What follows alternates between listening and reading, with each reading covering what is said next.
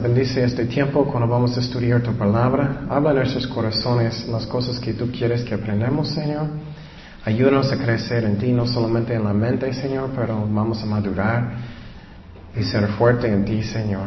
Ayúdanos, Señor, úsanos. Te pido por tu Espíritu Santo que Él va a venir, Señor. Enséñanos. En el nombre de Jesús. Amén. Ok, Hechos 25. Hechos 25. Um, lo que está pasando aquí es Pablo todavía está en la cárcel. Y pobrecito, él sufrió mucho para el Señor. Pero lo bueno es, creo que él tiene, tiene mucho en el cielo, ¿no? es lo que queremos nosotros. Y entonces él está en la ciudad de Cesarea. Y él está esperando por dos años. Él empezó con un tribunal con un gobernador malo, se llama Félix. Y lo que pasó es, él era muy malo, él dejó Pablo en la cárcel por dos años. Y él era muy injusto. Y un nuevo va a empezar, se llama Festo. Y uh, lo que pasó con Félix es que el gobernador primero, um, él era muy malo. Y había una, una lucha entre los griegos y los judíos. Y los judíos ganaron. Pero lo que pasó es que Félix, él usó los soldados romanos para matar muchos judíos. Porque él quería, él quería poder político. Entonces los judíos no le gustaron. Lo que pasó es que Nero, ah, el emperador, eh, él, uh, él quitó Félix de su puesto.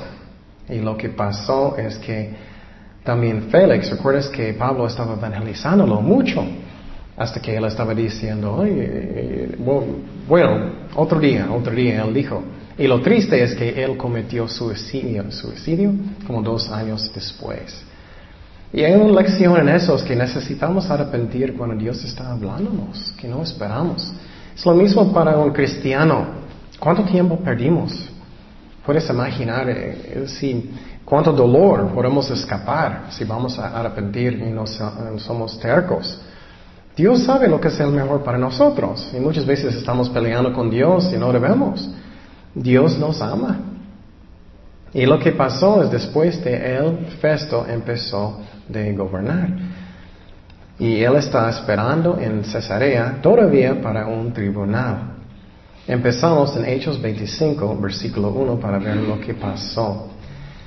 Luego pues Festo a la provincia subió de Cesarea a Jerusalén tres días después. Y los principales sacerdotes y los más influyentes de los judíos se presentaron ante él contra Pablo y le rogaron, pidiendo contra él como gracia que le hiciese traer a Jerusalén, preparando ellos una celada para matarle en el camino. Entonces, pobre Pablo, siempre personas querían matarlo. Pero qué valor él tenía, siempre él siguió buscando a Dios. Y cuando estoy leyendo cosas así, estoy pensando, ay, cuando estoy quejando de mis problemas, ay, tengo tantos problemas, no tengo muchos hombres que están buscándome para matarme. Pero Festo respondió que Pablo estaba custodiado en Cesarea, a donde él mismo partiría en breve. Los que de vosotros pueden, dijo, descienden conmigo, y si algún crimen en este hombre, acúsenle. Entonces, otra vez, el nuevo gobernador era Festo en Cesarea. Y primeramente, él era nuevo, él fue a Jerusalén para hablar con los líderes allá. El sumo sacerdote ya no es Ananías. Y lo que pasó es que ellos pidieron que Pablo va a venir a Jerusalén. Ellos estaban planeando de matarlo en el camino. Y en el principio Festo dijo, no, no, tienes que llevarlo a Cesarea. Y la lección en todo eso es que no necesitamos tener temor de nada, de nada. Dios está en control. Y uh, aunque personas siempre estaban tratando de matar a Pablo, él no necesitaba tener temor porque él sabía que Dios está guiando todo. Y eso es algo que es muy importante que aprendemos.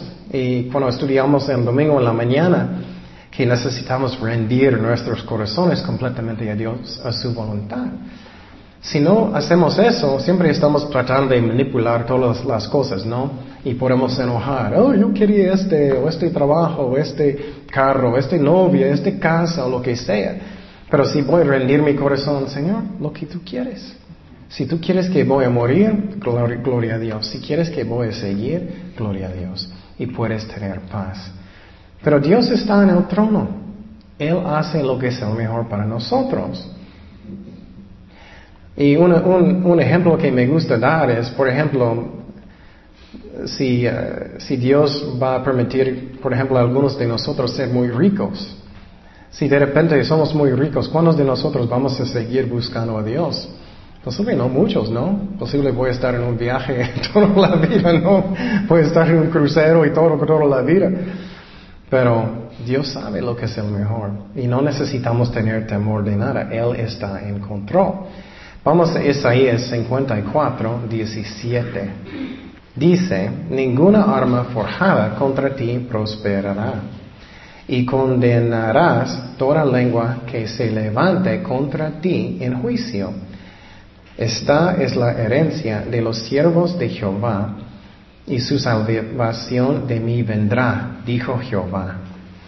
Entonces Dios decide todo, Él decide cuándo cosas van a pasar. No necesitamos tener temor de nada. Si voy a rendir mi corazón, como tú quieras, Señor, en todo. Pero yo puedo tener mucho miedo si estoy tratando de forzar mi voluntad. O, oh, yo quiero eso tanto. No puedo tener paz, puedo tener temor. Y personas siempre estaban tratando de matar a Jesucristo también, ¿no? Pero ¿cuándo pasó? Exactamente cuando Dios planeó. Exactamente. Vamos a Juan 8, 37. Sé que sois descendientes de Abraham, pero procuráis matarme porque mi palabra no haya cabida en vosotros. Yo hablo lo que he visto acerca del Padre, y vosotros hacéis lo que habéis oído acerca de vuestro Padre. Respondieron y le dijeron, nuestro padre es Abraham. Jesús le dijo, si fuisteis hijos de Abraham, las obras de Abraham haráis. Pero ahora procuráis matarme a mí, hombre que os he hablado la verdad, la cual he oído de Dios, no hizo esto a Abraham. Entonces, um, lo que está pasando es que ellos trataron de matar a Jesús y nunca pudieron. Eso puede darme paz a mi corazón. Dios controla todo. Posible tienes trabajo, alguien quiere quitarlo. Posible tienes problemas, lo que sea. Dios está en control de todo. El problema es cuando pensamos lo que Dios debe hacer, ¿no? sí. Um, algo malo pasa y enojamos. Señor, ¿dónde estás? Bueno, Él está haciendo lo que es el mejor. Por ejemplo, hace uh, un año alguien robó mi carro frente de la casa y no teníamos seguros. Y la razón es porque era viejito y no quería pagar más porque esa es la razón, era viejito, pero de todas maneras servía. Pero alguien robó. Y pensando, ay Señor, soy un misionero y eso. Y yo podía enojar, pero no, gracias a Dios no enojé. Pero cuando esas cosas pasan, podemos pensar, ay Señor, ¿por qué? Eh, y, pero Dios sabe lo que es el mejor. Él podía um, prevenirlo, pero Dios sabe. Posible había algo malo en el carro, quién sabe, no sé. Pero Dios sabe. Seguimos en Hechos 25, versículo 6. Dice, y deteniéndose entre ellos no más de ocho o, dos, uh, ocho o diez días, venido a Cesarea. Al siguiente día se sentó en el tribunal y mandó que fuese traído Pablo. Cuando éste llegó, lo rodearon los judíos que habían venido de Jerusalén, presentando contra él muchas y graves acusaciones, las cuales no podían probar. Entonces, puedes imaginar que tú eres Pablo, él está solito en un tribunal, en frente de un juez malo, injusto. ¿Y quién va a venir? El sumo sacerdote, el más alto líder religioso en el país. Y también miembros del Sanhedrin, los gobernadores de Israel. Él podía tener mucho temor, pero él no tenía nada de temor, porque él sabía que Dios está en control de todo. Y lo que pasa es que podemos perder la fe cuando algo malo pasa, ¿no? Porque pensamos que nosotros sabemos lo que es el mejor. Señor, ¿dónde estás? Él está diciendo, estoy haciendo todo. él sabe lo que es el mejor. No necesitamos tener miedo de nada. Y obviamente no somos perfectos, pero Dios está en control de cada cosa. Cada cosa. Eh, otra vez, a veces no entendemos qué está pasando. Eso es cuando viene qué? La fe. Confiamos en Él. Vamos a Lucas 12, 6. Lucas 12, 6.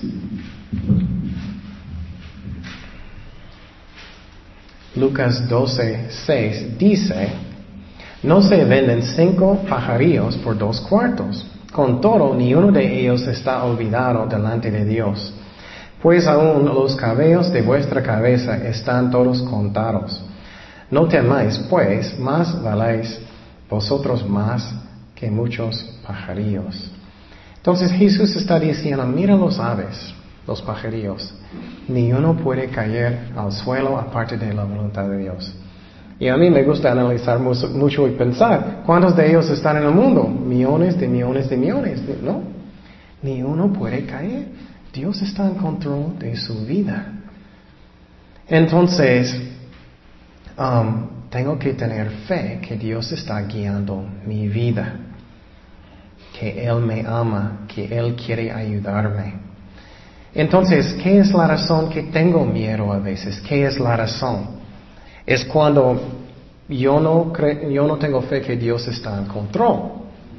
Pero piénsalo, Dios está en control de todo. Los, aves no pueden morir, no pueden caer aparte de, de, la voluntad de Dios.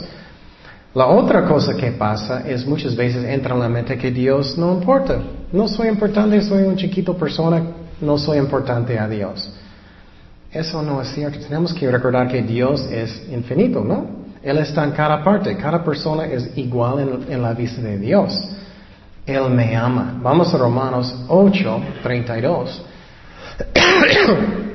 Él siempre quiere ayudarme. Siempre. Él me ama. Romanos 8, 32. Dice, el que no escatimó ni a su propio Hijo, sino que lo entregó por todos nosotros, ¿cómo no nos dará también con Él todas las cosas. A veces pensamos, no soy nadie. Mm, no, es la verdad, no, no eres nadie. Yo tampoco. Pero él, él me ama. Él murió en la cruz. Él es importante en mis problemas personales. Cualquier cosa. Tengo un chiquito corte en mi dedo, es importante a Dios. Cualquier cosa es importante a Dios. Miramos a la cruz, Él está en control. Y cuando no entendemos, eso es cuando necesitamos tener fe. Y a veces, aunque no gustamos, Dios a propósito va a poner algo en su camino que no puedes entender por nada. ¿No es cierto? Solamente el propósito es para que tú vas a confundir. para que vas a tener fe en Dios que Él sabe lo que es el mejor. ¿Me entiendes? Muchas veces en mi vida personal, eh, después de tener una prueba y Dios finalmente me mostró qué es la razón yo tenía, y ahora, oh, eso fue la razón.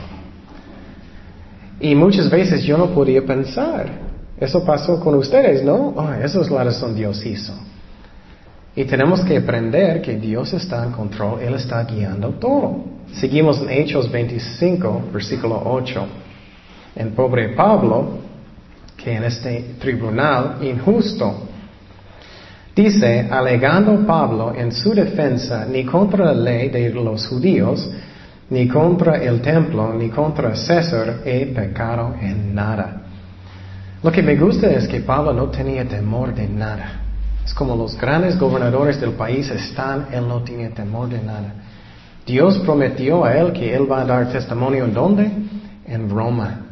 Él creía en su Señor y había nada de, ni un cargo estaba en, contra de él, aunque él estaba en la cárcel por dos años. Y hablamos el domingo, ¿quién estaba en la cárcel por dos años también, que era muy injusto? José, en el Antiguo Testamento. Y Dios estaba en control de toda su vida también, ¿no? Y el problema es que muchas veces estamos como, ay Señor, ¿qué está pasando? ¿Dónde estás? No puedo ver nada, no puedo ver nada. ¿Qué es fe?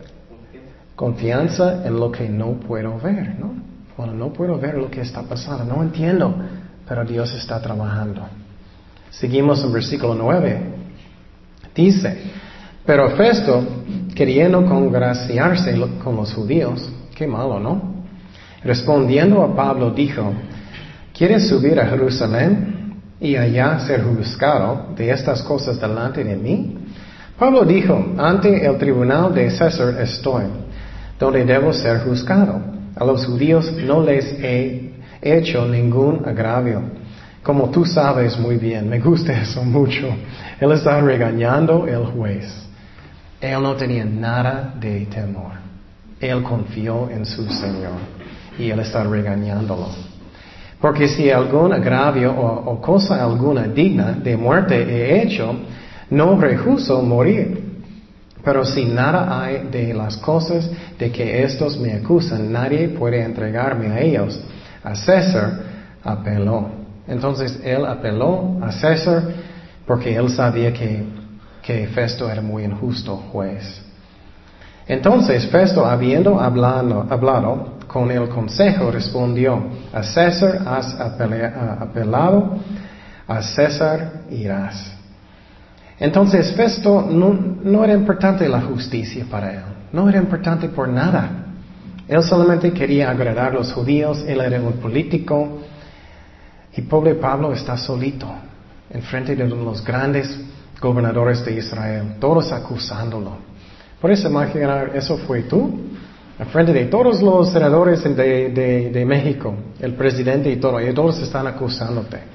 Y Pablo no tenía temor de nada, porque él confió en su Señor. Y algo que es muy triste es que Festo estaba tratando de tener la gloria del hombre, la gloria del hombre. Eso es una trampa. Si ustedes quieren servir a Dios en el ministerio un día, debemos hacer las cosas para el Señor, no para la gloria del hombre. Me gusta el ejemplo mucho de deportes, de la gloria del hombre. ¿Qué pasa, por ejemplo, en el fútbol? Si alguien está jugando muy bien, todos son... Eh", pero si él, tiene un tiempo de malo, todos son... ¿No es cierto? En un segundo, ¿no? La gloria del hombre no vale nada, no vale nada de nada. Es lo mismo en el ministerio. Personas pueden decirte un día, ay, gracias, gracias, gracias, y el próximo día una espada en la espalda. es la verdad. Tenemos que hacerlo para Cristo, ¿no? Para Él, para Él no más. Vamos a Gálatas 1.10. Ese es un fuerte versículo si quieres servir a Dios. Gálatas 1.10 dice, pues busco ahora el favor de los hombres o el de Dios. O trato de agradar a los hombres, pues si todavía agradará a los hombres, ¿no sería qué? Siervo de Cristo. Wow. No puedes ser un siervo de Cristo si estás buscando la gloria del hombre. ¿Qué es la razón? Porque estás pensando en lo que hombres quieren, no en lo que Dios quiere. Tenemos que hacerlo para que estamos buscando la gloria de Dios, no del hombre. Mira los ejemplos en la Biblia de personas que buscaron la gloria del hombre. ¿Qué pasó con Saúl? Él cayó en pecado, el, rey Saúl. Um, entonces Pablo, Pablo estaba molesto con ellos porque ellos no eran justos. Y él dijo, ok, yo quiero un tribunal en, en, en frente de César en, frente, en Roma.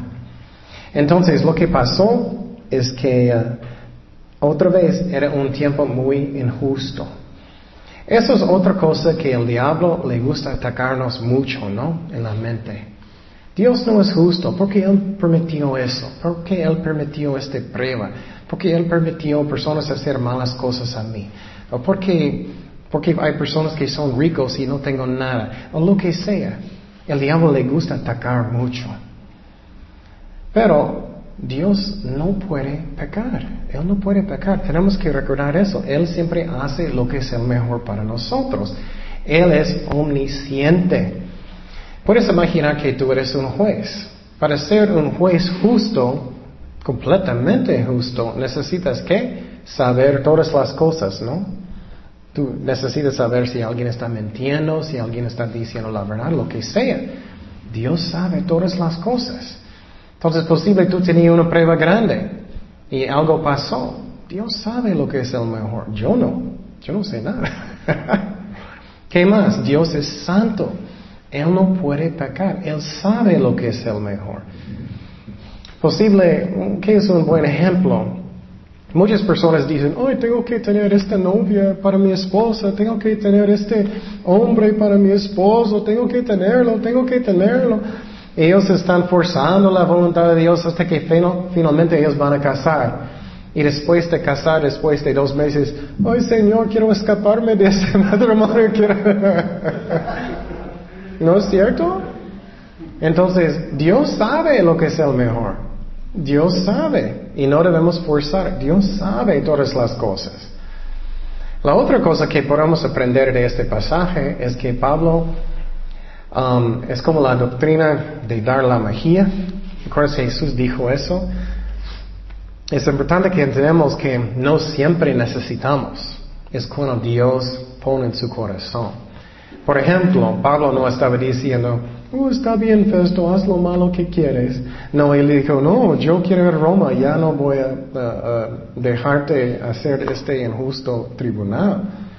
Entonces, como Dios guía, me explico como Dios guía. Seguimos en Hechos 25, 13. Dice, pasados algunos días, el rey Agripa y Berenice vinieron a Cesarea para saludar a Festo. Y, Agripa era una, él tenía gripa. él era un gobernador más grande, un área más grande. Ellos vinieron para Um, visitar a Festo con su esposa.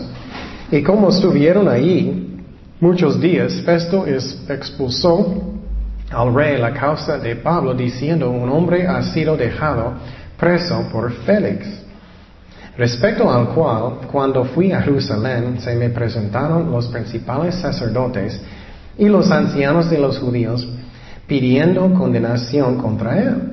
A estos respondí que no es costumbre de los romanos entregar a alguno a la muerte antes que el acusado tenga delante a sus acusadores y puede defenderse de la acusación. Entonces lo que está pasando ahora es Festo está actuando que él es muy, muy, muy recto, muy, muy santo. Estoy haciendo todo conforme a la ley. Son mentiras. Él, él no era justo por nada. Él debía dejarlo salir porque no había ni un cargo en contra de él. Así que habiendo venido eh, ellos justos acá, sin ninguna delación, al día siguiente, sentado en el tribunal, mandé traer al hombre. Estando presentes los acusadores, ningún cargo presentaron de los que yo sospechaba, sino que tenían contra él ciertas cuestiones acerca de su religión y de un cierto Jesús ya muerto el que Pablo afirmaba estar vivo. Yo dudando en cuestión semejante le pregunté si quería ir a Jerusalén y allá ser juzgado de estas cosas. Entonces, otra vez, el rey Agripa, él vino con su esposa a Cesarea, para visitar a Festo. Y lo que pasó es que uh, Festo dijo, oh, hay alguien aquí y necesito tener un tribunal, pero él ya, ¿qué? Él ya apeló a, um, a César. Entonces, él no tenía derecho todavía a tener un tribunal, pero él sigue. ¿Qué es la razón? Él no tenía ningún cargo en contra de él. Él estaba en problemas. Es que no puedes tener un, preso si no tienes un cargo, ¿no? Entonces él está actuando muy inocente, estoy haciendo todo, pero no, él no era. Y para que sabes poquito más de, esta familia, este Errores Agripa era número dos. Su abuelo era Errores que era en el tiempo de Jesucristo. El Errores que mató a los niños de dos años y bajo. También su abuelo, su gran abuelo, él mató Juan el Bautista. Y su papá mató otro Agripa número uno, mató a Santiago. También la esposa de Agripa aquí, Bernice, ella era su hermana. Es una familia muy malo, muy malo. Entonces, Pablo no está en muy buena posición. Pero él ya apeló a César. Y él no tenía derecho para tener un tribunal, pero él va a seguir porque él necesita buscar un cargo para dar a César. Seguimos en versículo 21. Dice, más como Pablo apeló para que se le reservase para el conocimiento de Augusto, um, mandé que le custodiasen hasta que le enviara yo a César. Entonces Agripa dijo a Festo, yo también quisiera oír a ese hombre, y él le dijo, mañana le oirás. Entonces ellos van a tener un tribunal falso, aunque él no tenía derecho. Y lo interesante es Agripa, sabemos de la historia que él ha estudiado ah, las escrituras de los judíos. Él tiene interés en Pablo. Entonces lo que va a pasar es que este tribunal es como un show, como un show. Y vamos a mirar qué triste. Ellos van a entrar como ellos son grandes, oh, somos los gobernadores. 23. Dice, al otro día, viniendo Agripa y Berenice con mucha que pompa, mucho orgullo, como en un show. Pobre Pablo. Entrando en la audiencia con los tribunos y principales hombres de la ciudad por mandato de Festo, fue traído Pablo. Entonces ellos llevaron a Pablo para un show. Pero Pablo no tenía nada de miedo porque él sabía que Dios está guiando todo. Entonces Festo dijo, Rey Agripa, y todos los varones que estáis aquí juntos con nosotros, aquí tenéis a este hombre respecto del cual toda la multitud de los judíos me ha demandado en Jerusalén y aquí, dando voces que no debes vivir más. Pero yo, hallando de ninguna cosa digna de muerte, ha hecho, y como él mismo apeló a Augusto, he determinado enviarle a él. Como no tengo cosa cierta que escribir a mi Señor, le he traído ante vosotros el mayormente ante ti, oh rey Agripa, para que después de examinarle tenga yo de qué escribir. Entonces él está diciendo, necesito algo de decir a César, porque no tengo ningún cargo. Porque me parece fuera de razón enviar a un preso y no informar de los cargos que haya en su contra. Entonces era muy injusto que Pablo todavía estaba un preso, que él estaba en la cárcel, no era justo. Y el rey Agripa y, su esposa estaban llenos de orgullo, lleno de orgullo. ¿Qué es orgullo? Es cuando tú piensas que tú eres mejor que otras personas. Tú piensas que tú eres mejor posible que Dios. Entonces ellos tenían mucho orgullo. Ellos querían que Agripa va a buscar algún cargo en contra de él, porque no podían mandarlo al, al César si ellos no tenían nada.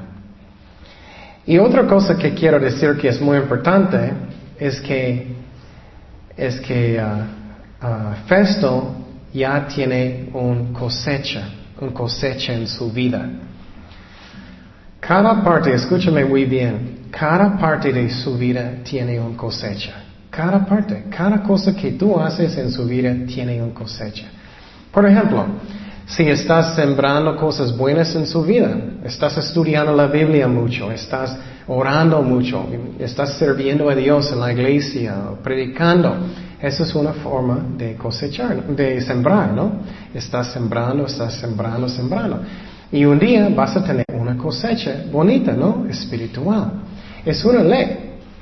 Si estás sembrando cosas feas, si estás mirando feas películas o lo que sea, mala tele, no sé, estás sembrando, no sé, odio, estás sembrando amargura, estás sembrando cosas malas, vas a tener una cosecha un día. Cada cosa en la vida tiene uno. Si estás, lo que sea, tomando, si estás haciendo malas cosas, vas a tener una cosecha. Es una ley.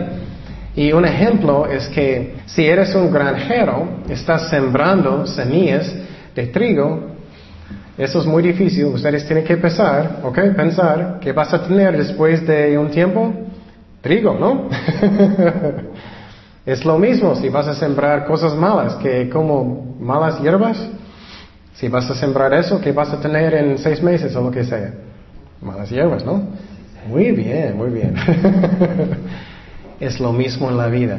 Y muchas veces pensamos que, ah, no me afecta, ah, no me afecta, ah, no me afecta. Sí te afecta. Si no estás en la palabra, vas a tener un cosecha que posiblemente sientes muy seco, no sientes la presencia de Dios. Vamos a Gálatas 6, 7. No os engañáis. Dios no puede ser burlado, pues todo lo que el hombre sembraré, eso también segará. Gálatas 6, 7 y 8. Porque el que siembra para su carne, de la carne segará corrupción. Mas el que siembra para el espíritu, del espíritu segará vida eterna. Entonces lo que pasó en la vida de Festo, él era muy injusto con Pablo, hasta que finalmente él, él estaba sembrando cosas malas, ¿no? Hasta que finalmente él tenía una cosecha, cosecha de qué? Hoy no tengo cargos, voy a estar en problemas porque tengo que mandar a Pablo, a, César y no tengo nada de cargos. Es lo mismo con nosotros. ¿Qué es otro ejemplo? Personas que mienten mucho, ¿no? Personas que mienten mucho, ellos piensan, ah, no hay, no hay cualquier, no, no, no voy a ver nada de malo. Pero ¿qué pasa muchas veces? Las personas van a averiguar y vas a tener una cosecha también y, Festo tenía uno. Entonces lo que necesito hacer es que siempre estoy sembrando cosas buenas en mi vida. Buenas, estoy estudiando la palabra mucho, estoy mirando buenas cosas, mm, películas cristianas, cosas buenas en el tele, estoy mirando cosas buenas, escuchando la palabra de Dios, estoy orando, estudiando, sembrando cosas buenas. Eso es como voy a tener un buen cosecha. Entonces, Festo, él tenía un malo. Y Pablo, él tiene un bueno. Que él va a tener en el cielo, hay mucho, mucho recompensa, ¿no? Mucho. Y nosotros podemos tener lo mismo, solamente cambia su vida. Que está sembrando cosas buenas. Oremos. Señor, gracias Padre por tu palabra, gracias que eres fiel con nosotros. Gracias por el ejemplo de Pablo, Señor, que él no tenía nada de temor, aunque todo el mundo estaba acusándole. Él estaba en frente de tribunales y personas malas, jueces, que, no eran justos, pero tú estabas en control de todo. Y Él siguió sembrando cosas buenas en su vida. Gracias, Padre, por todo. En el nombre de Jesús. Amén.